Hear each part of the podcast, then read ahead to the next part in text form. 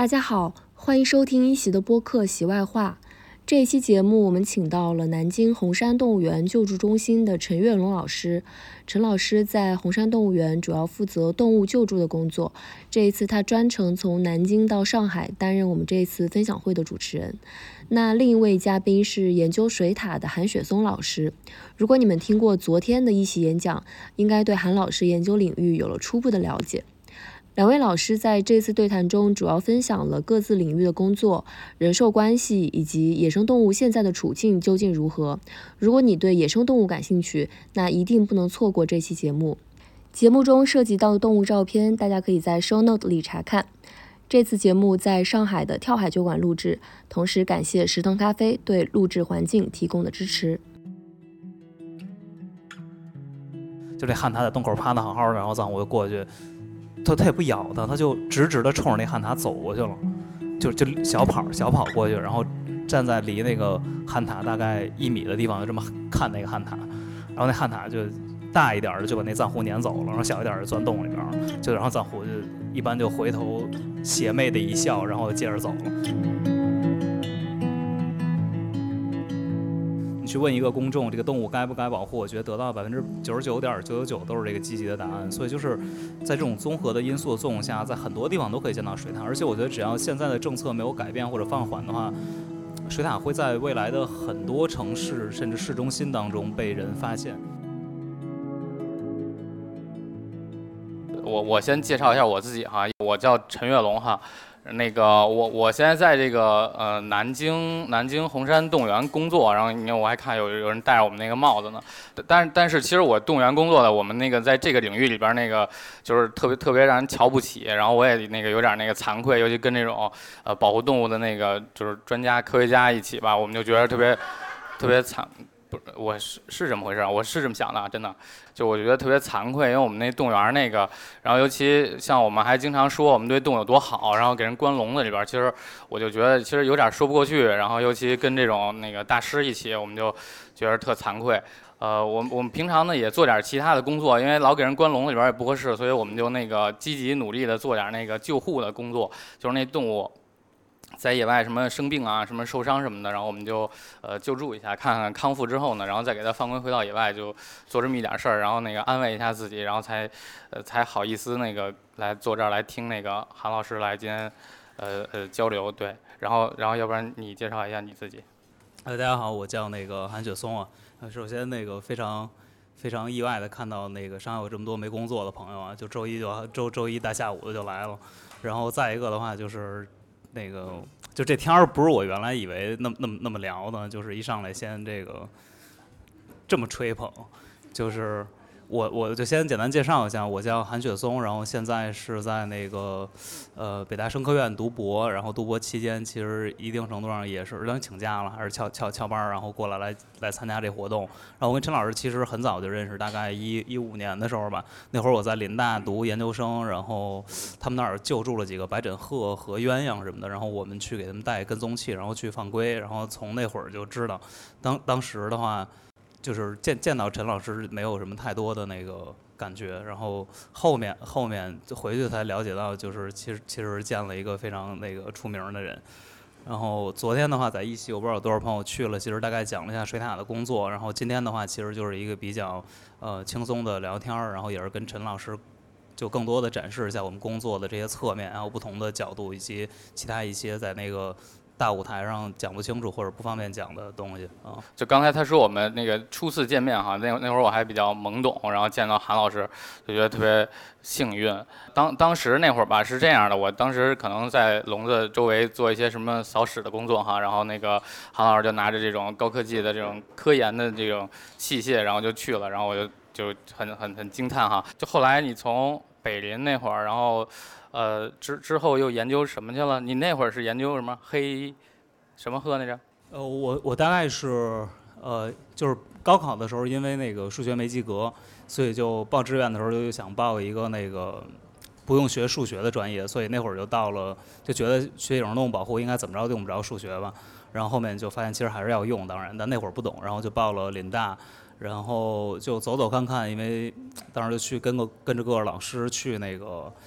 不同的保护区、不同的类型的栖息地里面去看，然后最后发现还是说青藏高原那个景观最适合我。然后当时林大有一个老师叫郭玉民，然后他在研究这个鹤类嘛，然后青藏高原有一个本土的鹤类叫黑颈鹤，所以我就一四一一三年的时候，一三年一一二一二年一二年九月份十月份的时候就开始跟着他去青藏高原跑，然后研究黑颈鹤。然后大概从本科到研究生做了五年之后，就特别喜欢青藏高原那个景观，就因为可能因为我本身是那个内蒙人嘛，所以我觉得看那边的这个自然环境啊，还有当地人的生活方式，我觉得特别喜欢和习惯。然后后来就研究生毕业之后，就还想去在青藏高原上做一些工作，当时就找找看看，后来就发现吕志老师和那个他创办的这个山水自然保护中心，然后在那边也去做一些就动物的保护工作，我就过去了。然后去了之后，其实一开始是让我做黑颈鹤的，然后但是后面说觉得黑颈鹤和这水獭差不多，都是在水里边，然后就把水獭也丢给我了。但其实我是完全不懂的。然后慢慢的做水獭、做黑颈鹤期间，就发现了荒漠猫啊，什么一些其他的，然后就一直在那边，反正在做做事情做下来了吧，差不多是，呃，这么一个心路历程。后来读博的时候就，呃，因为水獭比较难以研究，而且关注比较少，所以就方便啊，就是资金啊这些东西都比较少，所以就。呃，主要在以藏狐为主，这可能大家都知道哈，就小量嘛。那那我觉得你研究的好像那个呃种类还挺多的，一直好像在在反正关注各种各样的那个那边的那边的动物哈。然后那那你有什么倾向吗？比如说你有没有那个觉得哪个动物好像更有意思或者更好玩还是什么的？我觉得是，呃，就对于我个人来说，现在其实就大家，我相信在座来的也有观鸟的，然后也有说广义一点的自然爱好者，或者说博物一点什么都喜欢那种。但我个人来说，可能更喜欢兽类一点，因为就是鸟类，你像之前做黑颈鹤的时候，很容易见到，无论是繁殖地啊，或者说你冬天到了它越冬那个地方，一见可能都成百上千只一群，随随便便就看到了。但是因为鸟没有什么表情，就是。鸟的生理结构就允就不允许它做出什么表情，所以就是你没有办法跟它建立那种连接。说很少有人说看一个鸟说啊好可爱，但是看看一眼之后觉得很可爱，第二眼可能觉得就那样了，因为它还是那样。但是兽的话就不一样，它跟那个人作为哺乳动物有一种天然的关系，就是它面部会很丰富，然后觉得很可爱。而且再一个，我觉得人就是可能呃比较。说不好听一点叫贱吗？还是什么？就是你就不太容易见着它，你就特别想见它，你就觉得特别好奇。但是你说一一见就成百上千，你可能就也没有那种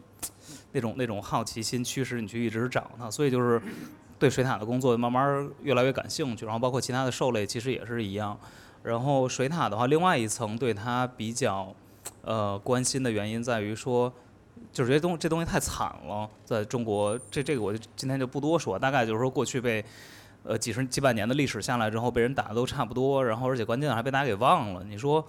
我觉得都没几个人正儿八经能知道那字儿念塔，可能就你单独拿出来犹豫一下，可能觉得念塔。然后你要跟水放在一块儿，可能水赖水懒就有点含糊。所以就那种有有有点那个正正义感，或者说那种感觉，就驱使说一直去呃去研究或者说关注这个物种嘛。因为其实研究比较少，主要更多的是。呃，关注和搜集信息，然后去了解其他人在做什么和我们未来可能去能做什么事儿这种，啊，然后当然为数不多的几次机会，比如说在野外去看到水獭也特别兴奋，然后去从包括社交媒体上，大家如果去细心的去搜罗的话，会有很多的信息，然后。可以去就去能从中窥见一些它的行为，那种感觉是非常不一样的。因为就那个鸟类的话，天天在那个枝头站着，我觉得像对于多数的我认识的知道的观鸟的人来说，其实正儿八经去观察所谓观鸟，就是观察鸟的行为的少之又少。多数人呢都是抱着一种那个收集的心态去说，今天看了五种，明天又加了一个新。然后至于说，呃，真的去看这个鸟是在做什么，或者说怎样的方式去做什么事儿。然后其实是很少的，然后我觉得兽类的话能给我这种体验吧，啊。我就就你刚才说这个啊，我顺便就想到了，因为我确实觉得有很多这个观鸟人都很很关注这个，我到底看过多少种哈。但我其实有的时候就是就像我做那个工作，我觉得好像有的时候很很替大家感到焦虑，就是我发现大家那个看那个鸟就。看着看着就越来越少了，看着看着都快没了，然后还看呢，然后那个鸟最后都跑到自己那个呃统计鸟种数的那个呃 Excel 表格里边去了，然后但这鸟现在这已经没了，我就特替他们担心。但是但其实我不怎么观鸟，然后那个就是我都佛系观鸟，我也不记录，好像我去的地方挺多，我我理解我应该看过不少种鸟，但是因为没记吧，然后但我确实是看到了好多地方，就感觉那个地方，嗯，可能以前挺好的，或者它是一个什么样的状态，然后经过了一些改变，然后它好像就。呃，就就变得好像没有那么好啊，或者就变得更好了，变得更符合我们的那个呃审美了，更更绿了，更怎样的？但那那个那些动物好像在那生活的也没有很好，然后或者或者更少了，有一些原本应该见到的那些反而还消失了。我觉得有好多这样的这个物种哈。水獭的话，呃，我理解它难道不应该是更难见到吗？因为我其实在野外就只见过一次水獭，我去过理论上一些有水獭的地方，但只在那个。呃，唐家河，四川的唐家河保护区，然后非常偶然的见了一次哈，就在它里边那个酒店，酒店外边一点那个水的水叫什么河河流的那个那个地方，然后当时看到他们其实呃偶然，然后同时就非常短暂哈，他就在石头上走了两步，然后跳到一个大石头上，然后下一步咵就跳到海里边，呃不是跳到水水里边去了，然后就消失了，然后就再也看不到了。那这个。就是它不像别的兽类，当它出现的时候你就能看到它。水獭它出现的时候，它有一一半呃有很多时间它是在水底下的，然后你好像就更难关注到它。你呃在野外经常能看到水獭吗？我我是一八年三月份开始在玉树做那个水獭的调查，然后就是刚开始的话其实也没概念嘛，然后就是沿着河走，然后找它的粪便啊、足迹啊这些东西。然后在玉树的时候一直都没有见过水獭，大概是一九年的，但是红外相机可以拍到一些，然后。经就基本每天都可以拍到，因为在河边放了大概不到二十台相机。如果去收数据的话，你会发现每天都有几台相机能拍到。但是因为这个红外相机的工作原理，大概就是一个有热量的东西经过之后，然后它会触发相机，相机会拍照。但因为水獭是在水里面待着嘛，它那个毛皮隔热性能又特别好，所以就刚从水里面出来的时候，其实体温特别低，相机触发的比较慢，而且基本都是晚上，然后相机曝光时间比较长。它是幼科动物，又到处乱动，所以基本一拍到就是一个残影，就特别糊。所以就是好的东好的影像其实很少，就我们所谓的好的就是说能完整的展现一个水獭行为或者拍的清楚的照片这样。然后我第一次见水獭是一九年四月份的时候，呃，水獭专家组在唐家河开那个呃国际水獭会议，然后当时去那边有一次晚上很多人去夜巡，然后看到水獭，我去看了一眼，当时很很远，就我第一反应或者印象的话，就是它比我想的小很多。我觉得跟一个汉塔其实差不多，还没汉塔那么胖。就如果不看尾巴哈，就看头体长了，就跟汉塔差不太多。后来的话，那个是第一次见到。再后来，就是到了二一年二二一年年底的时候，在玉树，玉树二一年年底去了一家三口水獭，非常的活跃，就是。就在玉树的市中心，每天中午十一点钟出来，然后一直活动到下午三点钟，然后边上全都是人来人往的，他就在那个河里面待着。然后最近的，我记得我第一次看到，因为我听说他在之后，然后我去那个河边早上去等，大概印象特别清楚，就是玉树，如果不知道有没有人去过哈，它其实是在呃三三三三不能叫三条河流吧，就是一条河流穿城而过，中间的时候另外一条河汇到这条河里面，汇口那个地方就是市中心。然后它边上那个山很高很陡，所以早上冬天玉树冬天早上日出的时间是八点半，但大概一个小时之后就是九点半的时候，那第一缕阳光才能翻过那个山照在那个河面上。然后我记得特别清楚，就是那个光照在河面上之后，大概十分钟，水上那个雾气就开始腾起来。然后这时候我就看那个水獭从那个木栈道下面就钻出来，然后就跳到水里面去了。我在那个木栈道木栈道上面站着，那个水獭冲着我游过来了。最近的时候离我大概不到两米，这样，就大概我到中间排这个位置。就冲着我这么游过来，然后从我身边游走，我就感觉特别震撼。然后我当时看那个玉树的水獭，其实也比四川的要大不少。那个其实就是后面后续几天又见到了几次，其实就是我见到的，呃，全部的在野外的水獭，其实还是主要靠那一家三口不怕人的这个状况。而且其实我后面去整理中国水獭的那些状况的时候，就是有一本书，然后大家感兴趣感兴趣可以买哈，在那个 就搜中国水獭就行。然后那个。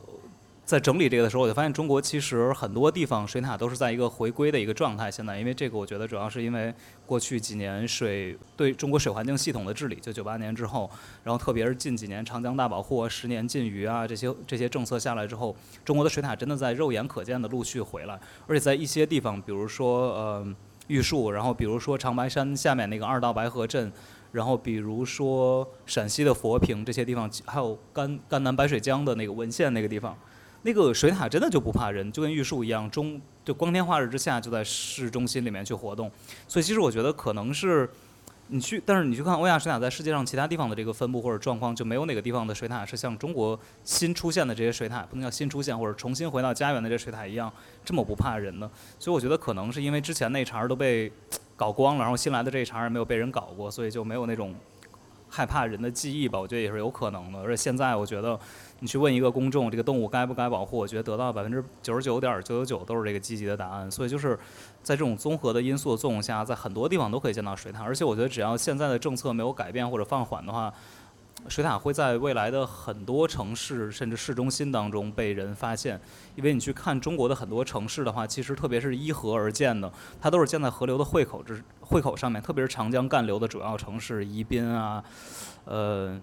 等等等等吧，攀枝花啊，什么像攀枝花就是应该是雅龙江汇到金沙江里面的那个，然后它都建在这种的河流的汇口汇口的位置，所以你想支流如果有水獭要往干流去扩散的话，肯定要穿过城市嘛，不然过不去。所以我觉得我我对我个人的话，对中国未来水獭的状况是特别特别乐观的。然后我也去会相信，不光是我自己，而在座的诸位还有所有呃关心水獭或者爱就感对自然感兴趣的人，未来都都都可以见到野生的水獭。我觉得我感觉我接触过的动物里边就好像。幼科动物好像就非常的，哦，看起来不太一样，就他们好像非常的就你不知道，就是要不然就是脑子有点问题似的那种状态哈，就是然后要不然就是呃你不知道他在想什么，然后要不然又好像非常的喜欢挑战一些呃我们认为不该被挑战的东西，然后他们好像就总是这样，然后比如说像，呃可能可能网上比较容易看到像那个蜜獾哈，那个平头哥嘛，就经常，哦，这是狗獾。对，然后那个蜜獾是网上那个，就好像还一直是被被传说中的比较那个呃各种各种不服是吧？就比较喜欢打这个打那个，或者什么比较强悍、比较呃顽强的那样的一个状态。但是我觉得这个就反正在这个领域吧，我必须得说一句，我们这个不能整这个盲目的这个崇洋媚外，因为就我跟狗獾接触其实比较多哈，就就这个这个动物，然后。就我确实觉得这个狗獾其实，呃，可能它被关注的比较少，但是它的行为和它那个状态，我觉得可能接近于那个呃蜜獾那样的状态。我觉得他们好像也是非常的那个，就是脑子里边不知道有一个什么执着的信念，就是可能可能然后就就经常喜欢干出一点那个你你不知道为什么的事情来。然后比如说，哎，我以前听那个。张恩全，张恩全老师，然后给我讲，就是他们以前就，那就是很早以前哈，几十年前，然后养那个养那个狗獾的时候，然后当时在呃笼子里边，那个时候好像也没有讲究太多这种跟动物这种信任啊、行为管理啊这些，然后大家就主要就是什么喂喂饭呀、铲屎啊、刷笼子什么这些，然后他们每天要进去刷这个笼子的时候，然后那只狗獾就非常的呃凶悍，然后凶悍的情况呢，就是它会冲过来追着人咬。然后后来大家就找到了一个这个呃方法，就是拿那个扫把，因为进去扫嘛，都拿扫把，拿两个，然后有一个就怼着那狗獾，这么着怼怼着它，然后。这样这样它就咬不到人了，然后它就开始咬那个扫把，然后时间长了之后呢，后来人们发现你进去之后，你就扔给它一扫把，然后它就不理人了，直接冲过去对着那扫把一直咬，然后你在边上你爱干嘛干嘛，你扫什么你冲啊什么，干完之后然后你就出来把那扫把拿走就行了，然后它它就全程一直在跟那个扫把较劲，然后你你在里边它也不理你，就是这样，就是狗獾好像感觉像是一种，呃呃这样的动物，然后包括我以前在北京。那那嗯那个那个救助的那个狗獾就也是，就它有的时候你就看它在那儿走着走着挺高兴的嘛，然后突然好像有一个树枝刮了它一下，然后它就暴怒了，然后就扭头回去，然后把那树枝哐哐哐给咬折了，然后就然后就高兴的又走了，就就这么一种动物哈。然后呃感觉水獭就是你刚才一说那个水獭那个江獭还是伤人记录什么的，我就我就想到，因为我们前两天我们的。呃，同事也被水獭咬了，然后那个我们那水獭是呃亚洲亚洲小爪水獭嘛，然后呃对，就就这个就这个亚洲小爪水獭，然后体型比较小哈，平常还是比较那个看着比较呃温良可爱的哈，然后可能是当时由于是发情，因为他们好像刚好那个呃组成了一个新的组合，然后就找到了自己这个配对的个体，然后那只雄性个体好像就非常的有这种呃展示自己比较这个厉害的这种。这个意愿哈，然后我们那同事进去好像什么都没发生，然后就突然冲过来，然后对着他的腿就咬，然后然后咬咬住他之后，他就是那种甩也甩不开，然后他就那个水獭就挂在他的腿上，在那儿转来转去那种，就就这种状态。就是水獭好像有的时候确实是，呃，好像那么很有意思，但你不知道它好像什么时候就会变成另外一个自己。就我不知道欧亚水獭你在野外能看到。是这样的情况吗？欧亚水獭的话，我们之前就是山水，我之前在山水工作嘛，然后，呃，我们之前在玉树做这个水獭的调查的时候，然后。就我刚说，红外相机其实拍到的信息非常有限，但其实有很多当时是跟这个青海省生态环境厅信息中心的这个合作，然后去在玉树沿河水獭比较经常出现的一些地方放了一些这个视频监控的摄像头，就二十四小时去拍。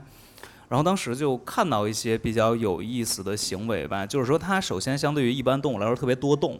就我觉得你你动物园去养，比如说一些猫科或者犬科，就就不论是体型大小吧，就它可能会出现一些刻板行为，如果养的不好的话，但很少有见说就自己玩儿特别开心不亦乐乎的。就是我觉得幼科动物就比较容易这样，就就是就有狗獾还行，狗獾可能是幼科里就是最不好动的一个吧，可能我觉得就是行动可能比较慢的那种。就其他的你像什么雕啊或者那个那个鼬啊什么那种，就就就就像身边能见到那个黄鼬，就我们说黄鼠狼，就你看它的。跑动起来就是特别快的，一刻都不闲着。然后那个水水獭也是，它就尤其是有时候，尤其是一下雪之后就特高兴，然后就跑从那个河里边出来之后跑那个雪地上，开始各种打滚，然后蹭，然后调来调就调来调过去的，然后在那边玩儿，然后特别开心。完了，公的母的行为会不太一样，这边跟体型有关系。尤其是欧亚的话，它那个雄性比雌性差不多能大至少三分之一吧，我感觉。而且我记得我之前看过一篇文献，说它那个都有点性二型，就所谓性二型，就是指雌性和雄性长得不一样这种情况。你说，比如说我们看那个，呃，公园里那绿头鸭，公的母的就不一样。然后像水獭的话，它也有点那个性二型的意思，就是它那个雄性的头头骨有点就中间有点凹下去，就跟就跟那亚洲象似的两两个包。然后但雌性的话就更更更圆乎一点，然后就相当于头雄性的那个头更宽一点，体型会大很多。然后就那个摄像头就拍到说，呃，因为那个水獭在洞里边，它好像会藏鱼，就好像它有时候逮了鱼，可能就叼到洞里边了，然后它可能会藏在那个地方就不吃，就导致说那个豹猫和赤狐就时不时的就去，基本每天晚上都会去那水獭洞里溜达一圈儿。然后我们也拍过红外相机，说那赤狐就从那水獭洞里叼一个鱼就出来，然后就拖走了，或者豹猫拖了一个鱼就走了。然后有一次是一个豹猫进了一个水獭洞之后，然后那个就。瞬间就被里边一水獭给撵出来了，是，但那体型其实跟那豹猫差不多，应该是一个母的水獭。然后另外一次是那个水獭就拍那个水獭进它自己洞了，然后被里边一豹猫给撵出来了。所以就其实大概是这么一个水平，但是那个就好歹是碰着了。但是你那个红外那视频监控摄像头拍了一次，是一只看那体型，一看就是一大公水獭，特特胖特壮，在那个石滩上面那么趴着。然后有一只赤狐，就离那水獭大大概差不多十米左右吧，就那么站着看那水獭。那也不干嘛，就这么站着看他，然后看的可能那那公水塔有点烦，就开始冲上去追那赤狐，然后就给那赤狐追跑了。但是赤狐没有一溜烟儿说跑没影儿了，就还是跑的隔他，有就是就一直保持那距离，没有冲刺那么跑。所以就我觉得就还是有点问题，不能说他好斗吧，但是反正就挺挺挺挺幼科的，我觉得就特别，而且他那个外形啊什么就更不用说了嘛。就是我看，嗯，网上经常看到那个美洲豹。然后在岸边那走，然后就一堆那个巨塔，然后从水里边就像地鼠一样就探出来，然后围着那个那个豹，然后好像后来就把那个豹给驱赶走的。那个我不知道你你看过吗？比如说从科学的角度去解释这事儿是它干嘛呢？我不知道啊，这个就我觉得你要真的是呃，怎么说呢？呃，科学严谨、充分的把这件事儿说明白了，肯定需要很多背景信息。就是这豹，然后是跟这水獭家族是它领域上有重合，或者说是它有它之前逮过这边的水獭啊，还是怎么着？就还是需要这背景的信息嘛。啊，那你就直观，你就单纯这么一个来猜它到底怎么回事儿的话，我觉得有可能是因为说，就是这个美洲豹会捕这个巨水獭，就是它对天敌有一个本能的这么一个防御的一个反应。就我觉得这是比较直观和容易猜到的一种解释。另外一个的话，就可能那豹子没事在那儿站着，那水獭就闲。的就过去招它，反正它也咬不着它，就我觉得也存在这种可能性。因为你像我们，我现在在那个青海那边去做藏狐研究的时候，经常看藏狐就这么招别人，就这旱獭在洞口趴的好好的，然后藏狐就过去，它它也不咬它，它就直直的冲着那旱獭走过去了，就就小跑小跑过去，然后站在离那个旱獭大概一米的地方，就这么看那个旱獭，然后那旱獭就大一点的就把那藏狐撵走了，然后小一点的钻洞里边，就然后藏狐就一般就回头。邪魅的一笑，然后接着走了。就是他，他就没事招别人，就是因为我觉得你想这食肉动物，特别是这些中小型的食肉动物，它那个猎物其实都是小型的那些鸟类啊，或者那个老鼠啊，或者说是那种甚至是那种吃果儿的，所以它其实不像说我们在动物世界上动物世界上看那个什么狮子啊、豹啊、虎啊逮一个猎物那么费劲，有各种埋伏、包抄、合围什么这种，其实它每天可能就逮俩耗子就饱了。那你说它待着干嘛呀？我就肯定看见边上有什么活物，然后就过去招他们一下，然后玩一下什么这种，我觉得。就尤其是那种刚刚出生还没还没接接受自然界毒打那种小动物，可能就更容易有这种行为吧。所以对于水獭来说，你说它有这种行为，我其实一点都不怀疑。而且另外一个就是，呃，我自己是真没亲眼见过，其实我也挺好奇，你们那儿见没见过？就是广广为流传的一个不能叫都市传说，野生传说，就是说那水獭会会会拿一块特喜欢的石头，然后自己来来回玩儿，还会把那石头一直拿着就不丢了。就我到那个藏区那边去去问他们那老乡的时候，他们都会说那水獭有块石头特好，他们自己都会留着。就我我就特神奇，我不知道这事儿是说就大概可能古代时候就有这么一传说，然后留下来了，然后大家都这么说，然后在古代时候传到藏区，大家也这么信，还是说真有啊？那那石头有什么功能吗？哎，他他们有个说法，他们那个老乡就说说你要捡着这石头就有好运什么之类的，但是水水但是水獭会特伤心。你你那石头是不不许换的是吗？就是它常年盘那一个是吗？我不知道你见过你那儿水獭会玩石头吗？我我们那水獭挺爱玩石头的，就是它就往那儿一躺，然后就把那石头搁胸前，那俩手就这样动来动去，然后在那儿推那石头，然后轱辘来轱辘去。但我但我其实我没太关注哈，因为我没太关注它是不是钟情于一块石头，因为它有的时候经常弄好几块石头一块整，然后所以呃呃你说这个我倒回去可以研究一下这个，关注一下。或者涂上不同颜色，你看一下是不是？因为就我不太知道，你说他如果特喜欢一块石头的话，那他每天在野外活动地儿不一样，他怎么带着这块石头呢？就是因为像海獭，它有一兜儿，你知道，就是海獭这块有一兜儿，它那个毛毛皮它就是折起来了，所以就是在这块形成了一个口袋，它能在里边塞好多东西。而且那个海獭，我觉得有可能，因为它不是经常躺在那海上，在那个胸口砸那些什么牡蛎那些东西嘛，所以拿那石头可能有一块用着特顺手，它这么砸砸砸，用完揣兜里。就觉得挺合适的，但是你说那小爪儿它也没兜儿，它也没什么，它也不能一直叼着它，所以就我觉得，它也不它也不砸，它它拿那石头砸螃蟹吗？它它不，它拿拿它直接咬那个螃蟹什么的，对，它是这样。然后呃，小爪水獭，反正我们看，呃，就你刚才说那个带走那个哈，我觉得好像有一事儿还挺有意思的，就之前我们有一次。我们给那水獭喂那个扇贝，就新鲜的嘛，活的扇贝。然后后来那个觉得那就是，就它就挺爱吃的嘛。然后后来我们发现它那个有一只还那个老抱着那扇贝四处跑。然后我们开始还说，哎，我我说这个水獭怎么这么喜欢这扇贝啊？老那个上哪儿都拿着。然后后来第二天一看还拿着。然后我们仔细一看，哦，那扇贝把它手给夹住了，就下不来了。我，然后那后来后来我们给解救了一下，但倒是没什么事儿哈。但是，嗯，误会了有点啊。然后，但是水獭好像确实它那个就反正小爪水獭至少它那个呃手比较比较灵活哈。然后呃，尤其像哎刚才有张图在那儿那个捂着那螃蟹那个，就它要看着点什么的啊？对，就这个你看一手一个，它就是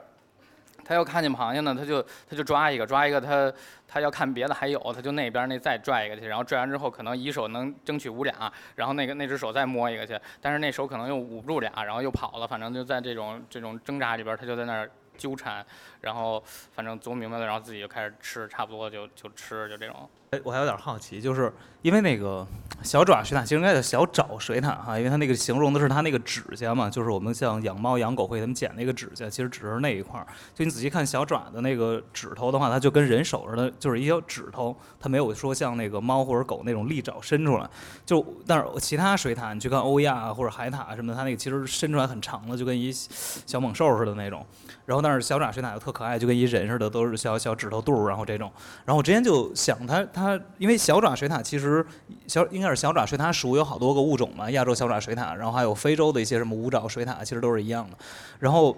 呃，水獭整个十三种的话，它可以分成两类，一类是吃无脊椎动物的，一类是吃脊椎动物的。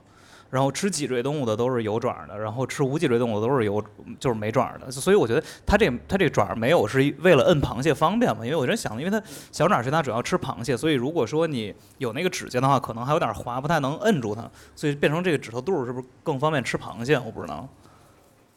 我我呃理解是不是跟那个什么翻石头有关啊？因为它不是那螃蟹，它得上那个里边摸去嘛。然后小爪水獭不是相对更在那种呃呃比较小一点的那种溪流活动哈。然后呃石头底下会藏很多螃蟹嘛，它就它就扒来扒去的。而且那个小爪水獭就我们我们那边的小爪水獭就是哪儿的是小爪水獭都是这样，就是它非常喜欢把手呃伸向一些。他想探索的地方，对，在那摸来摸去，就是你给他一些什么呃木头啊什么的，他也会在那儿，就是他有的他抬着头，然后那手就在那摸来摸去，就有点那那种那那种。哦，那其实还是挺不一样的。但是我觉得其实正好可以说一点，就是我跟陈老师，其实我俩都都是，你说准确来讲，我俩都算是保护工作者嘛，对吧？就是保护工作者。然后但我们做的方面或者说切入的角度其实不太一样。就算其实他的话主要是这个算迁地保护。也就是说，比如说一些濒危一点儿的物种，或者说像，比如说大熊猫或者什么的，我们看野外那个栖息地不太好，或者说种群不多了，我们就把它从野外拿到动物园里面，然后去做人工或者那个繁育中心里边去做人工繁育，然后繁育出之后我们再去野放啊等等。其实这个是迁地保护，然后我们做的话可能更倾向于就地保护，就是说这个先把这地儿保护起来，然后动物能在里边生活。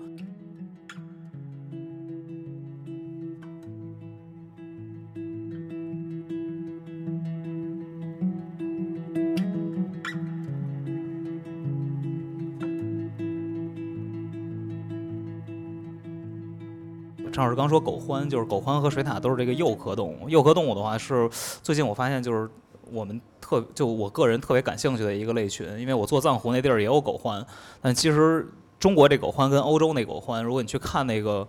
呃，就欧洲狗獾在欧洲其实很受欢迎啊，当然就是在这个社交媒体里的形象很正面。比如说《哈利波特》里边那个 Huffpuff 那个学院，他们那个院徽就是一只狗獾。本来我们这是一个种，都是。欧亚应该叫欧亚狗獾吧，可能叫普通狗獾什么之类的，就是 Melis melis 这个物种嘛。但后来前几年的时候，我们这边这个物狗獾被它被跟他们那个分出来变成俩种了。我们现在这叫亚洲狗獾，就是 Melis laoculus，然后他们那个还叫应该叫欧洲狗獾 Melis melis。所以就是，呃，这这亚洲狗獾我们看的时候，我就觉得就挺好玩的，因为在野外就见过一次还是两次，然后那个行为特逗，就是感觉它那个这我之前跟陈老师交流，我就是感觉视力不太好。是吧？就是感觉虾米出演的，就是在那地方走，好像一直一直靠闻那样。然后他给我讲过一特有意思的事儿，能再说一下吗？哦，哎，我我插一句，就你刚才那双语教学，你要解释一下那是怎么怎么回事吗？那是，我就是您刚才那个那俩词儿那俩名儿的那个，那解释一下吗？你说你说拉丁名吗？就是说那个是这样，你比如说。你比如说这样，全世界这么多国家，然后这么每个国家有这么多种方言，甚至一个国家有那么多种语言，然后你每一个方言或者语言里面对动物的叫法不一样。你比如说那个河这事儿，在上海我不知道叫什么，上海叫什么呀？河。武邦。是吗？对。武邦是吗？对，你叫武邦，然后可能北京现普通话里边叫河，然后东北呢叫豪子，然后就是你说那。那你不能说大家一交流这东西得拿一照片说咱说这个啊，先先统一下口径，所以就是说得有一个东西来规范，说这东西就叫这个，你们愿有什么其他方言那是你们的事儿。但是说官方场合正式交流的时候，我们就用它这个正儿八经的名字，然后这个就是动物的学名，然后这学名呢是拉丁语。为什么用拉丁语呢？因为拉丁语现在没人说，它是一死语言，就怎么都不会变了。然后这个，所以这个学名一般是由两个词儿组成，第一个词儿是它的属名，你比如说。呃，那个欧亚水獭就是 Lutra Lutra Lutra，第一个 Lutra 就是它的水獭属，然后第二个是它的种加词，就是它的物种名，就是它可能根据它的特征啊、命名人啊、发现地点啊，或者一些奇怪的，比如说有拿什么那个，我记得去年还前年发表一新种天行长臂猿，就是根据星球大战里那天行者卢克命名的，基本就是这物种的，对这个这个这个这个物种的发现者，他有权去命这个名，我想叫什么叫什么，谁也管不着。然后，所以就是属名加种加词。刚说那 Melis 就是狗獾的，应该是狗獾属吧，或者獾属。然后那个 Melis 就后面那个种加词就是它这个东西，所以就相当于每一个物种独特的一名片儿。狗獾刚才说那个狗獾叫什么？呃，嗅嗅觉那事儿哈，因为狗獾就我我养它的时候，呃，就我我们啊，对，刚才说那就迁地保护那事儿哈，因为我我觉得好像好多那种迁地的，其实也不不是特别能真正谈得上保护。迁地保护这事儿吧，我们就接触它的机会机会比较多一点，就是观察它的，呃，时间会比较比较长。它不像野外似的，你看一眼它跑了，你再找还不好找。然后我们那就成天，反正它在那儿，然后就它就看，我我就看，我就发现那狗獾吧，它那个视力那不是一般差，那就特别巨差无比哈。就真的是就是挺大一东西，然后在前头就他挺爱吃的哈，然后就路过了，然后什么什么就跟没有一样，然后走过去走出去可能有个那么呃一米两米啊，有的不一样哈，然后他就突然啊醒悟了，跟想起来了似的，就停那儿了。停那儿的时候，一般他会他是这样的，就是狗獾它那个鼻子吧，感觉就是因为正常也得喘气儿嘛，就是什么时候反正都能接收一点气味信息，但是他要是要是想那个真知道点儿什么，就是好像就是想。搜集一下嗅气味的信息的话，他会把那个鼻子抬起来，就头好像指向这个就斜向上一点的这个这个位置，然后会有一种感觉这个深呼吸的那种状态，然后会有一种在使劲闻的感觉。然后他他走走过去那个路过那个食物之后，然后过一会儿就过那么一两米，然后他这样抬头闻一下，闻一下呢，他就他就好像就明白了，好像就哎我一看哦这明白了，这肯定是知道东西在哪儿了，然后就开始扭头回去回去走，然后唰又路过了。然后又从旁边又打那地方路过，我说这好像也没闻对，然后他跑到另外一方向，另外一方向，然后又是刚才那个动作，又把头抬起来，就是深深闻一下，然后闻完之后呢，哎一下又懂了吧，然后走回去，然后又路过，又没找着。呃，我发现就是它往往是可能会有这么个呃，大概是这么三次左右的定位之后，然后你就感觉它好像突然就豁然开朗了，然后一下就扭扭头回去，然后就好像就找到那吃的了。其实自己都路过好几遍了，就是不知道，但是。我也不知道是早就知道了，你说你说这嗅觉灵敏怎么算？这嗅觉灵敏都打走边上都没嗅出来嘛？就必须得走三个地方才能嗅出来。然后你要说他嗅觉不灵吧，他那个闻了那三个地方之后，也不怎么就就突然就明白了。所以有没有可能是嗅觉灵敏，但是反应慢呢？我觉得吧，我倒我倾向于感觉哈，它是这样的，就是那嗅觉这事儿，它可能没有那么准确，因为它比较容易受扰动嘛，它它就不是像视力这样，你看见在那儿，呃，基本上就就在那儿，你要没个折射什么的，可能就没什么问题，所以嗅觉比较容易。有偏差，所以如果他他这样你看着挺费劲的，跑了几个点，然后去做定位之后呢，然后他能更准确的、高效的找到这个东西，有可能，呃，我不知道怎么量化去计算它，是不是它能更节节约叫什么资源能源，然后让自己更高效的获得这种吃的。反正开始我是觉得，就是你乍一看你觉得哦，这个这个物种这简直太费劲了，这随便找个吃的怎么还得绕好几圈才能找着。但是呢，呃，时间长了我就会发现，就因为他们每次都很高效，而且你给它提供很多这种，呃，比如说把吃的藏到什么叶子底下啊，埋到土里边啊，或者藏到什么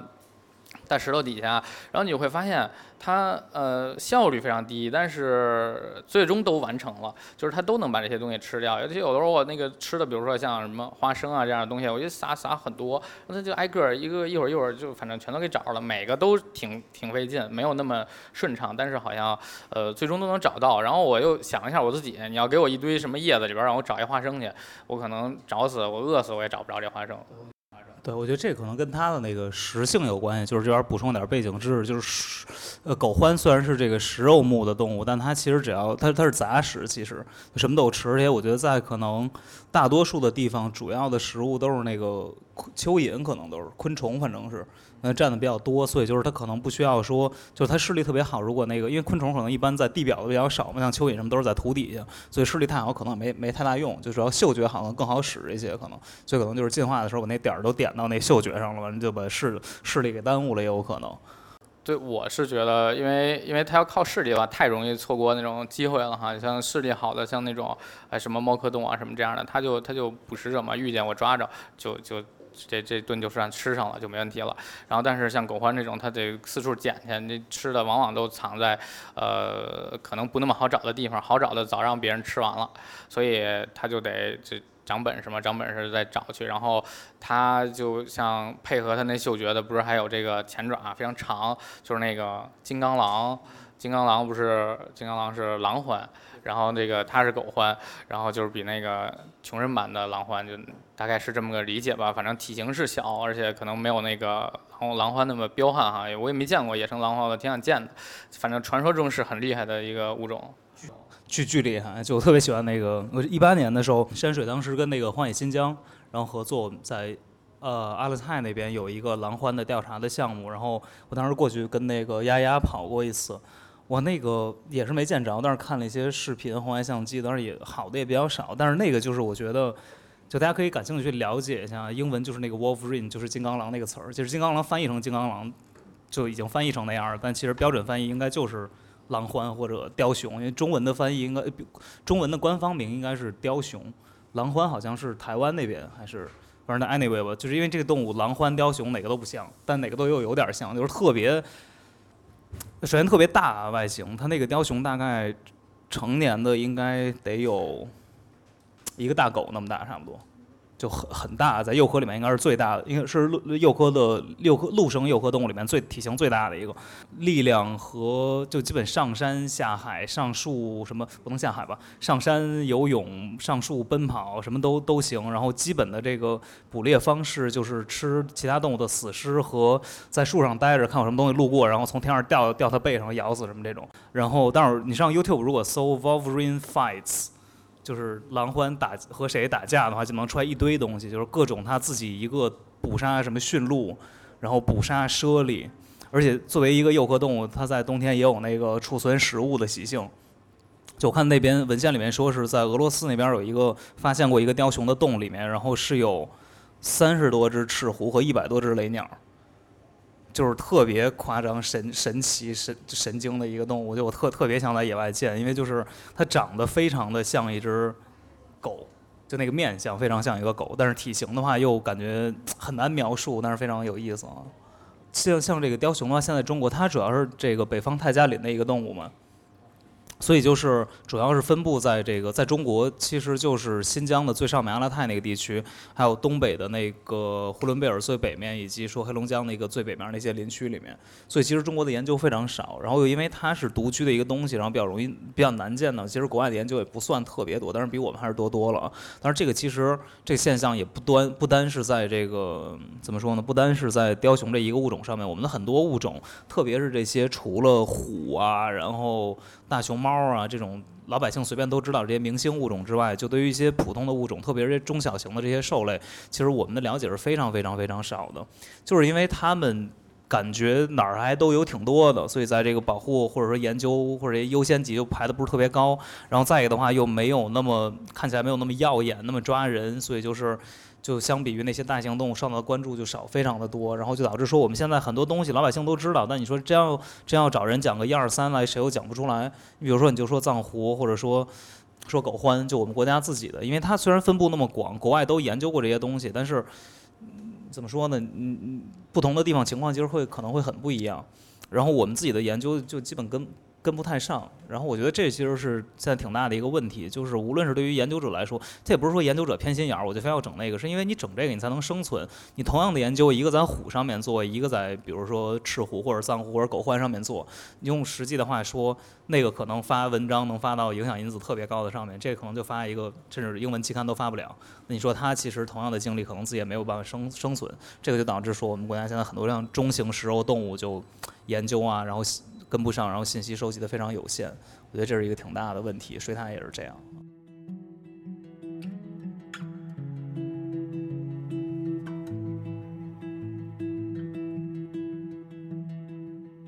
对，我觉得像除了研究哈，然后像保护，其实也是类似的这种情况。就其实可能从。呃，可是可能从我很小的时候就保护的，可能就那几种，什么熊猫啊，什么嗯大大象啊，什么这样的物种哈，就是一直在感觉受到比较多的这种保护。但是其实有有更多的物种，其实在这个过程当中可能没有被被很好的关注到，然后也没有很好的保护的行动，我感觉是这样。然后呃，但是但是水獭，我感觉好像这两年就好像它突然。出现，然后就变成了一个非常，呃，受到了关注的一个呃，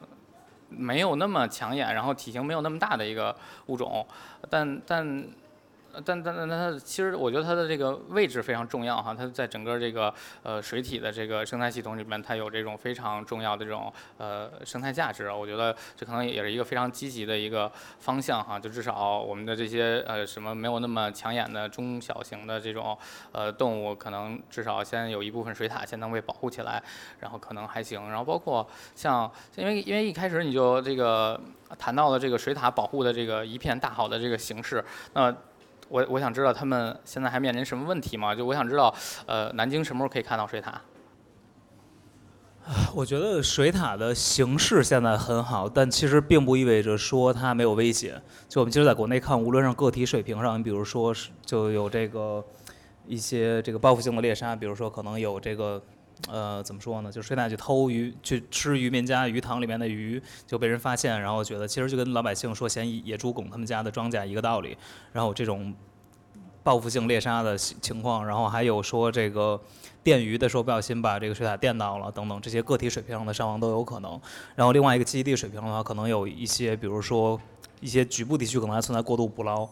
然后比如说有一些水体的污染等等，都可能对它造成一些影响。再包括说有一些现在很很常见那种河岸的固化，就我们用水泥，然后把河岸砌成一个整齐的斜面，因为这个就是为了加快水流通过的速度，避免洪泛嘛。但其实可能水獭的需要捕鱼的那些场所，因为在那种回水的地方水比较慢、比较深，鱼类夜栖比较多，然后可能就毁掉了。然后水獭没有地方打洞，然后这种可能都是一系列的威胁。但我觉得其实最严重的就是一个是水獭在现在还是不为很多人所知道。然后另外一个的话就是，呃，在保护上面，它其实还是受到的关注要远远不够的。其实我觉得比较重要的一点就是，就我也不知道能不能能不能能不能在公开场合去这么说啊？我觉得也没啥，就是它其实跟其他陆生哺乳动物一样，水獭是水生哺乳动物，它是划在农业部去管的，它不是归国家林草局去管的。然后，在农业农业与农村发展部其实主要是一个以发展和利用为主的部门嘛，所以对于水生野生动物这边的关注和。呃，行动其实相比于国家林草局要少很多，但是你也不可能说指望它一下把这些水生哺乳动物都交割给林业局，因为这边涉及到部门利益啊等等等等，所以就是非常复杂的一件事儿。我觉得这个你要让我看的话，是现在水獭在中国所面临的最严重的几个威胁之一吧，就是或者说不利的状况之一。这个其实是影响会很大的一系列，你比如说资金项目，没有钱的话，光靠社会爱心这个事情很难做下去啊。哎，那我听起来，比如说像现在已经已经有的这种水獭的分布的地方，或者有记录的、有有目击的这样的地方，呃，好像是不是都局限在相对比较西部一点的地方？然后当水獭逐渐如果扩散形势比较好，当它逐渐往东部，然后有这种呃鱼塘的地方开始扩散的时候，它是不是会遭到这种非常强力的这种呃人兽冲突的这种阻击？会这样吗？我觉得存在这个可能性吧，但在中国的话应该还好，因为现在确实就跟刚说的，大家的那个动物保护意识比较高，有可能是我觉得未来会需要政府部门有更多的这个补偿啊、赔偿的措施啊，包括民间的 NGO 去探索一些，比如说水獭肇事基金啊，或者说像我们在那边搞的这个雪豹雪豹捕杀牦牛的这个保险一样。就是说，有可能会有这种方式来缓解这个问题，但是我觉得说离离说水獭把你们家鱼吃的七荤八素、七零八落这个状态，可能还还得一阵子。然后另外就是你刚说的是，比如说上海或者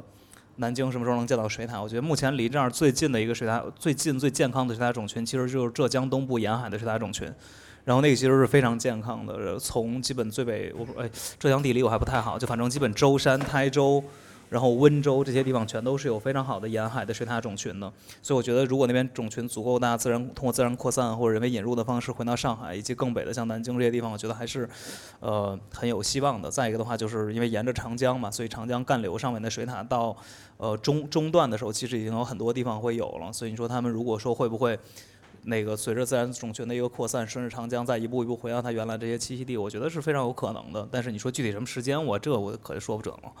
那比如浙江那个，是不是它都局限在海岛上，然后其实并没有真正的进入呃我们这个陆地的面积，然后进没有进入到就是人活动比较多的这个呃区域，是吧？我我我我我我其实还没去过浙江，所以就是我不太知道那个岛屿之间的连通性或者连连续性是怎么一直过来的，我也不知道这岛到哪儿就没了。然后，但是确实是现在来看的话，它沿海的种群会多一些。然后，但内陆有没有？然后这个我还真是不太清楚。然后我也不能说人没有。但是，但是主要确实沿海的会更活跃一点儿。但是如果说你内陆的这些水域，然后食物资源、水质这些东西没有问题的话，我觉得它并不，它不是喜欢海洋环境。水獭是海中生存的，水獭是需要淡水资源的，因为它要喝淡水，然后它需要通过淡水来把身上的盐分洗掉，不然那个盐分结晶对它毛发伤害是很大的。所以它生活的有，这就它选择生活的海岛也是有淡水资源存在的海岛。所以这一点是我觉得没有问题，只要你陆地的状况足够好，它一定会回来的，就是一个时间问题。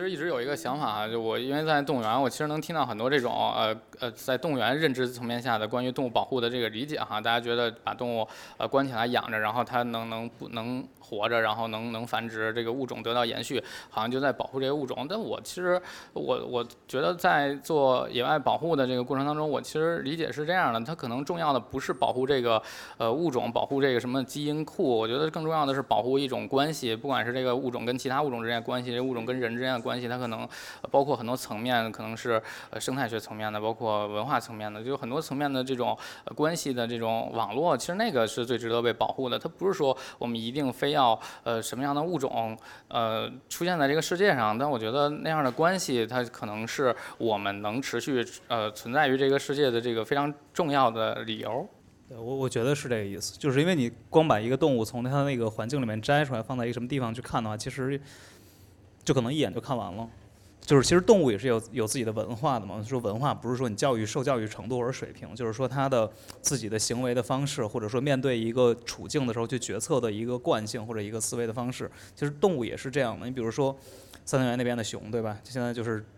夏天就扒人房子扒得很厉害，或者说哪个岛上那那个就就那一小群猴会拿那个石头开那螃蟹，别的别的猴都不都不会。其实我觉得这些东西就可能相比于这个物种本身来说会。更更更更为重要或者丰富一些，因为物种可能在一定程度上只是它的载体而已，或者你换句话说，一个物种一个生命在你面前，它不也就是这些遗传物质这些表达吗？所以就是我觉得基本就是这样。对，像刚才你说，呃，文化，我我我也是想，就是比如我们今天聊了，其实很长时间的，呃，幼科动物行为什么有意思，就我觉得其实，呃，那是因为我们看到了幼科动物一些就比较浮夸的那种表现在我们面前的行为，其实可能更多的物种我没有识别到它的那些呃不一样的地方，我们可能理解，呃，动物可能吃饭、睡觉什么，呃。呃，很呃很简单繁殖，很简单的几件事情。但是我觉得，呃，像我们日常跟动物在一起的话，我会关注到，呃，就它们其实跟我们好像一样复杂，它们有自己的方式，我们可能不一定能完全的理解到，但但它们跟我们的呃需求啊什么这些都一样。它们就像刚才到说到文化，它们也在呃叫什么发展自己的那一套呃文化，然后所以。就是不管是我们还是他们，我们的变得更更复杂、更多样的同时，都是在让这个世界变得更多样，这才是呃我们真正应该被保护的东西啊。是，然后，看大家有什么问题吗？老师们刚刚提到什么就地保护、迁地保护，但像水獭这样或者别的豹猫什么的这些野生动物，它们很多就还是生活在野外，然后虽然即使我们比如说生活在城市里的人，我们认知提高了，我们有那个要去保护动物的意识了，但可能真正和那些动物相处的人，呃，他们的观念还没有改变。那动物保护会不会就变成一个比较圈地自萌的事情？我我我觉得你说的说的是一个很重要的问题，而是一个根本的问题。我我先说，就是他。其实最早来说，他们和动物或者自然相处的那个方式是无所谓对错的。就是在我就比如说商业开始之前，你比如说很多村子也是这样，就我就是我也不往外卖，反正我就吃什么动物上山里打。但你说他那个地方，其实他的人口是受这个环境的承载力所限制的嘛？就你按你的需求去取用这些动物，我觉得无可厚非，没有什么问题，因为人就要有自己的方式去生活，对吧？那个这个一方水土养一方人嘛。然后但是如果说有了商业之后，就不不是一个概念了，就是说我通过捕，因为不单是我。可能喜欢这个东西，外面的人可能也喜欢。那我捕捉这个东西的量可能就就就不受限制了。其实这个也是我们的工作很重要的一个方面。然后他们的这种观念的转变，或者说去对动物怎样的一个程度去捕捉的这个转变，其实由现在这个社会整个文化去决定的。当然也是是以整个社会这个硬件运作的方式去支撑的。所以其实你要不改变这个的前提下，你让他改变他的观念，其实这件事情也有点不公平，对不对？就是说，那你不要挣钱了，我们来挣钱啊！你就按你那种方式过那种呃日出而作日落而息的生活就好了。我觉得这个也不 make sense，因为每个人都挣钱，就是追求幸福生活的权利嘛，对吧？所以就是我觉得这是一个特别重要的问题。然后我们去的话，其实是如何去比较采用的多的一种方式，是这个叫替代生计嘛？就说那你不要去这个卖打老虎卖老虎皮了，然后我们去想一些其他的方式。你比如说那个地方有虎，我们是不是可以组织人来旅游？然后这样的话，有很多人想愿意去为看虎来花这个钱，这样的话，你的生计不会受到影响，动物得到改善。其实这个是需要各个行业的人，不是说我想保护动物，我就必须要从本科或者是研究生开始学这个东西。其实我觉得我们是比较废物的一帮人，就是没有什么能力做什么其他的事儿。但是我觉得，如果说有其他各行各业的人都能关注这个事情的话，这个才是最重要的。就你能通过自己的角度，用自己的专业视角，然后来去解决这一个综合的保护的问题。因为自然保护从来都不是做动物的工作，是做人的工作。就你不，你不能说跟这个虎说你小心一点，别被人打了。就这个是没有道理，你都是去，只能是跟人去说你不要去打虎。所以这个动物就环境保护也好，动物保护也好，什么保护也好的对象永远都是人。文文物保护不也是一样吗？永远都是人而不是动物，对吧？哎，我反正觉得这个问题肯定很难哈。然后，但反正我就在想，比如说我们在猫盟之前在山西那边做保护的时候，我就感触非常深。那个狍子就可以站到那个村口，然后水边喝水，喝完水之后在那叫，然后那个旁旁边那个村民就在田里边种地，就他好像对这个没什么兴趣。然后我在那边，呃，开始开始刚去的时候，在那边待很长时间嘛，就很不适应，每天就吃面条、土豆、西红柿、包菜。就不倒样，就是就这几，就早晨是什么粥，中午就面条什么的，晚上面条，就就这么吃。但我觉得也挺好的哈。我就看那些那个呃美食特别特别讲究的那地方，我看那野生动物都活得挺惨的，但是人家这边好像不是。所以所以那个地方为什么现在还有豹？我甚至认为这个可能是一个非常重要的原因。后来我去老挝那边，就是当时是一个云豹的那个项目，然后就反正去那些村子吧，我觉得老挝那个嗯，就看起来村子好像还还还还行，就是挺落后的，但是呢。嗯，看起来村子里边跑着很多的鸡啊，然后很多的猪啊，然后有一些水牛啊什么之类的。我说那边那个人看起来好像生活的挺好的，挺幸福的。然后那个就是你看要吃点什么都有什么的，也没有想象中那么惨。我觉得我说比和顺那边呃成天吃土豆面条的那个地方，我说好像幸福好多哈。那大猫就给我讲，他说幸福这东西好像不是那么一回事儿，就是就他就天天吃那就挺高兴的，他就挺幸福的。你你让他吃吃那些东西，他好像也。也并不能幸福，嗯，跟动物最近的那一波人，他们想要的是什么？我其实，呃，我也没想明白哈。就是我们可能那个，就是在比较现代的生活当中。啊，像包括现在都都在都在搞保护，还得给人家扶贫一下哈。我我又不明白，这个他们需要扶贫吗？他们那么待着不挺高兴的吗？然后你非要让人那个，呃，过过富一点，好像就有必要吗？但是你说你不让人家过得好哈，也不对哈。你就是你说你要是为了保护还限制人家发展什么的，这事儿肯定也也也说不过去，肯定有有大问题，对吧？但我觉得可能有点像刚才说的那个，我们保护的其实是那个文化哈，就是我觉得。在很多那种野生动物，呃，还还比较多的地方，你还能依然看到一些这种人跟动物相处的这样一些呃文化的存在。我我非常担心的一点就是，当我们用很多这种就是我们以为好的发展的对的方式，然后去影响他们的时候，我特别怕把那个原本的那些最宝贵的那个关系给给冲垮掉。然后我，但我不知道怎么去做到。就是我我理解的对的那样的结果，但反正我就我目前也就只能思考到这一点儿。那个电视上经常看到那个杭州校园里有好多那个野猪跑来跑去哦，啊那个那个他们是怎么处理这个问题的呀？就是我看的都是搞笑视频，那野猪跑的比车还要快什么的，但真的碰到这在学校里啊，或者有人碰到那这怎么办？野猪看上去还是很很勇猛的样子嘛。对我，我刚才一听野猪，我就勇敢的接过这个话筒。我准备先说一下，因为我这从南京来，我确实觉得，呃，我们在这方面这个领域还还有很多见解哈。然后包括南京可能看到那个上了新闻的那野猪，就绝大部分都送到呃我们的救护中心去了。我们面对了很多这种野猪，它就他们从各种地方来哈，从什么医院呀、幼儿园呀、什么公交车站呀、什么奶茶店呀、商场啊、地铁啊，什么就各种地方都会出现野猪，然后就被救到这种呃救到救到我们的这个救。中心里边，然后我们再看给它呃放归回去，这样就野猪确实是呃肯定是非常危险的物种哈，因为它其实野猪非常的胆小，然后非常的呃敏感谨慎，它其实不会不会主动的嗯嗯来伤害伤害人，但是以野猪那样的这个体重和它的这个移动速度，就是这肯定是能给人造成非常的大的这种伤害的，它不是主动的，但但它客观上可以，呃然后呃野猪这事儿呢，它。就其实有很多问题哈，包括像这个野猪经常出现在城市里边这事儿，就你能能看到野猪其实它四处乱跑，然后能能我们也统计这个城市里边出现野猪的就就是呃出现野猪的点位，然后我们发发现。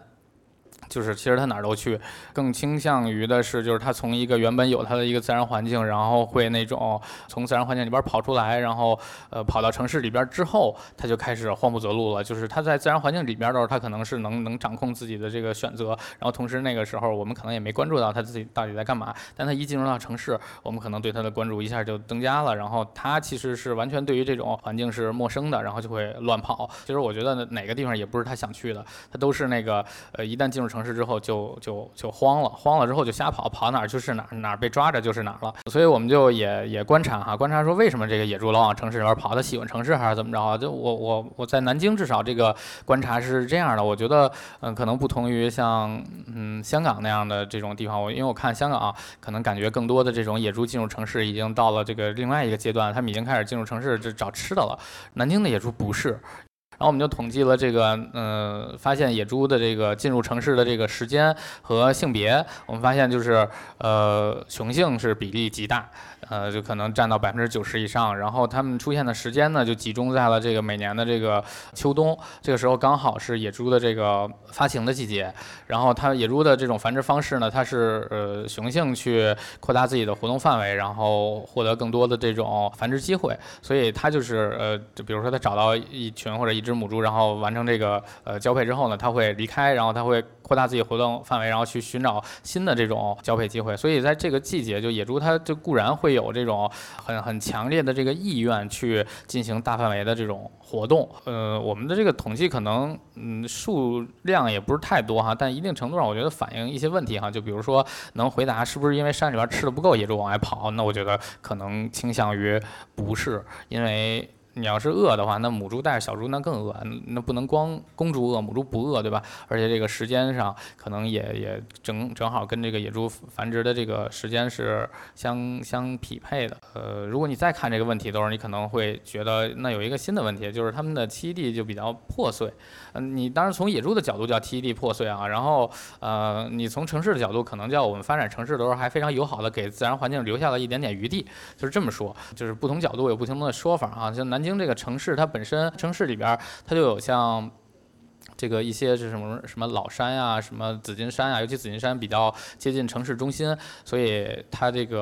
呃，就自然而然会有一些这种呃自然环境，野生动物会留下来，所以就造成了这样的情况。嗯，我觉得这个问题，嗯，解决好像我我也没看到说就能解决。这城市里边好像也很难说给野生动物。这个都发展的很很很好的一个城市，你再给野生动物再塑造一些这种，呃，通道，给，尤其是给野猪制造一点通道，我觉得好像听起来也挺科幻的。然后，但但是呢，反正这问题，呃，我觉得至少你再往后边看一点儿，它你至少应该避免这个野猪，嗯，除了繁殖这个需求以外，还来到城市就。把这事儿给杜绝掉，因为现在你在呃山里边儿经常会看到一些，就是大家在喂野猪，就是这个其实是非常值得担忧的，因为这个你投喂野猪其实是改变了他们的这个呃行为的方式，然后让他们获得了更多这种额外的这种资源，然后可能会导致他们的种群扩大，然后并且呃像刚才说的改变了他们的文化，然后改变了这个原本的这个野生动物跟人的这个关系，其实这个其实是非常值得担忧的，因为如果这种情况在持续的话，我觉得用不了多久，以野猪的这种呃繁殖速度和它对于食物的渴望和需求的话，它会非常快速的进入到那种跟跟人的这个关系变成那种无法返回的这种局面。那大家可能在喂野猪的时候都很开心哈，觉得哎说我在爱护动物什么的，但实际上最后的结果，当野猪呃更多的进入到城市，当野猪有可能因为呃一些这种原因造成了一些。冲突或者有可能误伤了人之后，那其实同样到时候喊打喊杀的，其实还是我们这些人。就我觉得至少在在这个情况下，我们应该，嗯，先避免情况变得更糟吧。我觉得。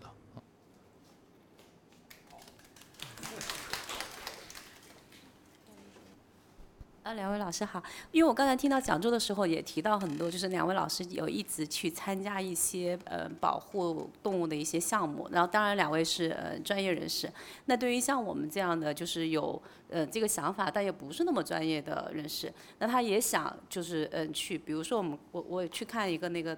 嗯可可西里那种国家森林公园，它其实也有很多动物相关的一些这些，但是我们可能作为一个普通的没有办法近距离去观察它。那如果我们像普通的呃民众这样，我也想去参加这种保护的项目或怎么样，有什么渠道或者什么方法可以更深入的去了解？这个是我想问的问题。我觉得这是一个特别好的问题，然后也是就可能我们都是在经常被问到的一个问题。我觉得首先一点就是说，如果感兴趣的话，其实就 确实好像没有什么这种。很大的一个渠道，或者说是很像，不像说我们高考啊什么怎样，或者一个一个就是说我要我想干这个事情，我就要去做那个，或者说甚至没有很多那种像一个什么。呃，补习班一样的，说是我考一个什么证，我就可以做什么事那种，好像也没有。其实中国也是有的。中国像比如说那个荒野新疆的丫丫办的那个守护荒野，其实就是一个志愿者的一个群体网络。然后里面会，而且每个 NGO 其实每年就大多数的 NGO 吧，中国像猫盟啊、山水啊，然后一些其他的 NGO，其实有很多野外的项目都会招志愿者。然后这样的话，就是你可以通过那个群体，或者说关注他们的公号啊，包括微博这些社交媒体，都会可以看到这种志愿者征集的一些事儿。然后另外的话，其实我觉得就是作为一个普通公众，关心这些事情和尽自己的力量去了解这些事情。比如说没事的话，我可以去尝试去看看我小区里面有什么样的动物或者怎样，然后拉近自己和这个的距离，然后再。该发声的时候发出自己的声音，其实我觉得就是最足够的一件事情了。然后这个包括其实一席之前的讲座有很多涉及到这方面的东西。就如果说我知道这件事情，然后我愿意为它发声，然后我有很多人去关注这个事情。有的时候，你比如说鄱阳湖要修水水电站或者怎样，然后我如果觉得我不想让它修，或者我觉得那个修了会影响很多鸟的越冬栖息地的话，比如我可能就是转发一次微博也是一个声音。所以我觉得其实就是在这种时候也会很重要。其实，因为如果没有什么人关注的时候，其实我我自己就经常会觉得会发现有这种差异，就是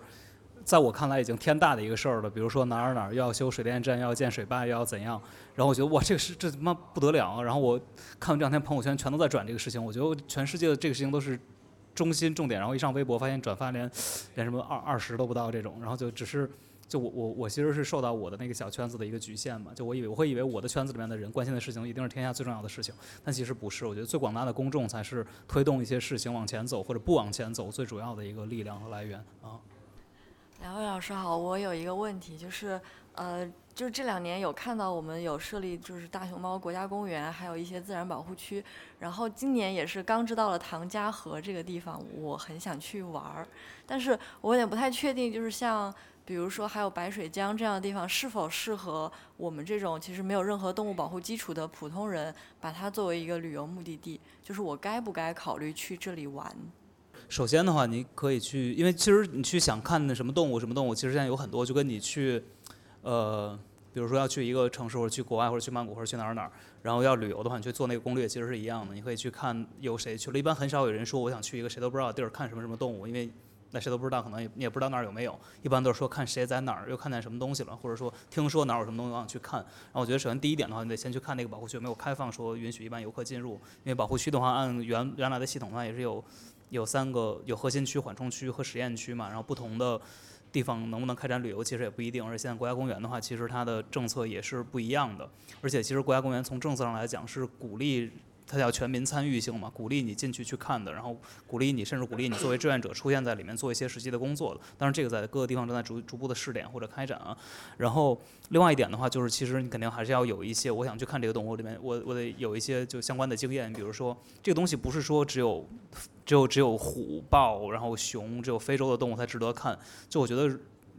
其实就是从身边开始。我有一个小望远镜，不一定多好，可能。几十块钱是几百块钱甚至几十块钱，然后我会从小区的鸟开始看，然后小区的刺猬和这东西开始看，我感兴趣之后再去看。其实我觉得是这个东西自然观察，我觉得可能是所有爱好里面最没有门槛的一件事儿了。你只要不是住在塔克拉玛干那个大沙漠中间儿那个，你那那个地方都能看到一些动物，说实话，对吧？一些沙溪啊什么的可能有，我不知道。但是天上总有飞过去的鸟，所以我觉得可能这是最没有门槛的一个爱好了。就如果抠手不算一个爱好的话，所以就是。我觉得永远不用担心说我想去哪儿去不了，就我觉得就是光是能去的地方可能都看不完。很沉迷刷网上的萌宠短视频，然后就经常刷到像花花还有福宝那样的明星动物，然后我会看到，比如说韩国那个动物园会给福宝做各种竹子蛋糕、竹子那些，就是我们，比如说在动物园里需要展示的是什么样的动物，是都是那种可就展示这种可爱的个体，会不会形成一些不好的导向？呃，熊猫这个物种呢，因为因为说到这个，就可能跟动物园的关系比较大。我其实觉得，呃，动物园的熊猫其实挺叫什么呢？它其实挺遗憾的，因为我在动物园看到的熊猫，就可能大家都是在草坪上，然后躺在那个呃什么木头做的那个床上面，然后在那儿掰掰竹子，然后有人给过生日什么的，然后有人给刷刷礼物，是不是？我听说。然后我觉得熊猫没什么意思，我说这有什么好看的这个？然后直到后来我去猫峰之后，我我们其实好像第一个呃。嗯，对，比较早的去的一个保护区是，就是做一个熊猫的一个调查，然后呃在四川边上，就在成都边上那个很近，然后去爬那个保护区，然后去用黄相机去找那个地方有没有熊猫出现，然后那次爬完之后，呃那个是相机装了，可能大概得有将近一年之后才第一次拍到熊猫，因为那个地方熊猫其实呃活动不太多，因为它当时受了那个之前是有的，受了那个地震的影响，然后熊猫离开那个地方了，然后在那个地震之后十年它又重新呃出现。现在那个地方，呃，我爬完那个地方之后的感受是我确实是，呃，对于熊猫这个物种是刮目相看的，因为那个地方实在是太难爬了，就是那种，就我打死也不会再去爬了的那种地方，真的那个。然后，但是熊猫在那个地方其实活的。呃，还是挺好的。然后它其实，在野外有非常强的这种生存的能力。然后面对各种呃，我无法这种适应的这种困境，什么湿啊、滑呀、泥啊，每天都下雨啊、冷啊，什么高海拔，什么永远飘着雾啊，什么那种，就呃，竹子爬过之后，跟那个洗洗澡也是一样的。然后那个就是，尤其像从底下往上爬那个竹林，那简直是要死死去是一样的。我那一趟是。呃，三天的线路就是在山上住两个晚上，然后感觉摔了得有几百个跟头，就这样的一个地方。但熊猫活得很开心，然后所以我觉得，呃，我那次之后，我对于熊猫这个物种是刮目相看的。然后当我再看，呃，动物园的这个呃熊猫的时候，我其实觉得就更遗憾了，因为确实是让我们认识了这个物种，但没有真正的认识这个物种。就他们，呃，都是那种啊很萌、很很怎样的。我我不知道这个会对于这个物种的。保护带来什么哈？他们确实是让这个熊猫收收到了非常非常多的关注，但同时好像那又不是真正的熊猫，它是什么呢？我觉我觉得你说的这其实是一个动物，就是人脑海中的动物形象和动物的真实状况的一个割裂。但我觉得我并不觉得这割裂是，就它当然没有割裂肯定是一个好事儿，但是我并不觉得这种割裂是一个坏事儿，对吧？就意思就是说，比如说，我虽然什么都不知道，因为我也我也很喜欢熊猫，然后我觉得熊猫可能特别特别可爱，就是尤其是花花，我特别喜欢花花，就很符合那种萌的那个形象。但是问题在于说，如果我作为一个普通公众，我不是干这个的，我什么都不认识，我就认识熊猫，我特别喜欢花花。然后我一听说哇，有人要要毁花花的家，我还了得，然后对吧？我我就不干了。我觉得这种事情是会有用的。你对一个普通公众来说，他关心这个动物，或者说关心它栖息地。然后我觉得这个事情非常非常重要，但是你说他我了我有多大程度上了解这个动物？我觉得肯定是越多越好。但你说一定要非常了解吗？我觉得倒也不必。就是如果你从比较功利的，我作为一个保护工作者，我希望这个社会能为我的工作带来怎样的便利的时候，我会觉得这个东西非常有用。因为我光靠几个人那边呼喊是没有用的。但你说有人要有一天有一个开发商过来把卧龙大熊猫这个保护区给毁掉，然后我觉得我我什么都不用干，就熊猫粉就把这个事情办得妥妥的了。就是因为刚刚韩老师提到了，比如说做水獭或者做一些比较边缘的物种，资金很难申请。那想问两位老师，这么久都在做野生动物保护工作，就那做野生动物保护工作的人，是不是都是用爱发电的？如果我是一个刚毕业的大学生，我选择去这些机构工作，是不是我就离一个丰富的物质生活很遥远了？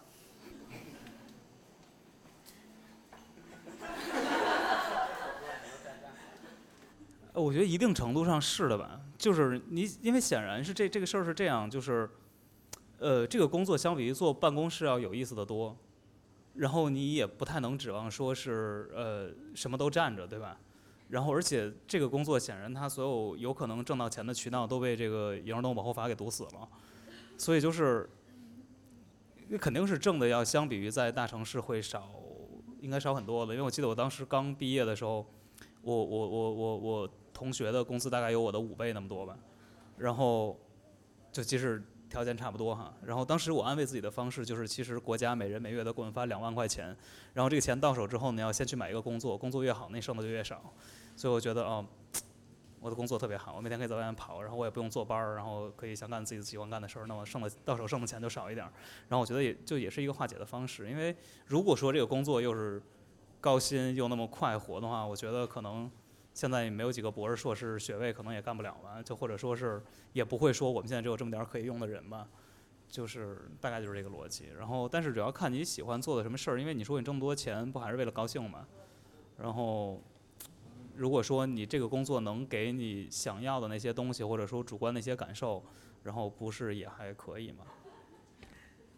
呃，我我觉得就我我们这个领域，我觉得好像一直都没有那种在假装特别清高哈。其实我我也我也挺想发财的，就这事儿肯定是是是这样的。但是好像实际情况中，好像确实是。呃，很很难实现倒，确实是，呃，然后我我有一同事，好像就开始我是没没理解啊，我觉得这事儿可能是不是哎喜欢就挺重要的。然后我有一同事他解释了一下这事儿，我觉得好像有点道理。他虽然挺年轻的哈，我觉得年轻人好像脑子挺好用的。然后他他解释这个道理是这么说的，他说就是你你没有挣到那么多的钱，但是你挣到那么多的钱呢，也得花那个钱去玩儿，然后你就还还得把那钱再花出去才能高兴。我要是干这事儿本身就挺高兴的，我就省得再再挣完钱再。往往外花了，然后所以我少拿点就其实一样啊，然后并且我可能在大部分的时间里边都能还挺开心的做这事儿，我觉得这个可能挺重要的，可能呃除了物质层面的这个其其他层面的这个感受，可能对于我们来讲也很重要吧，这样。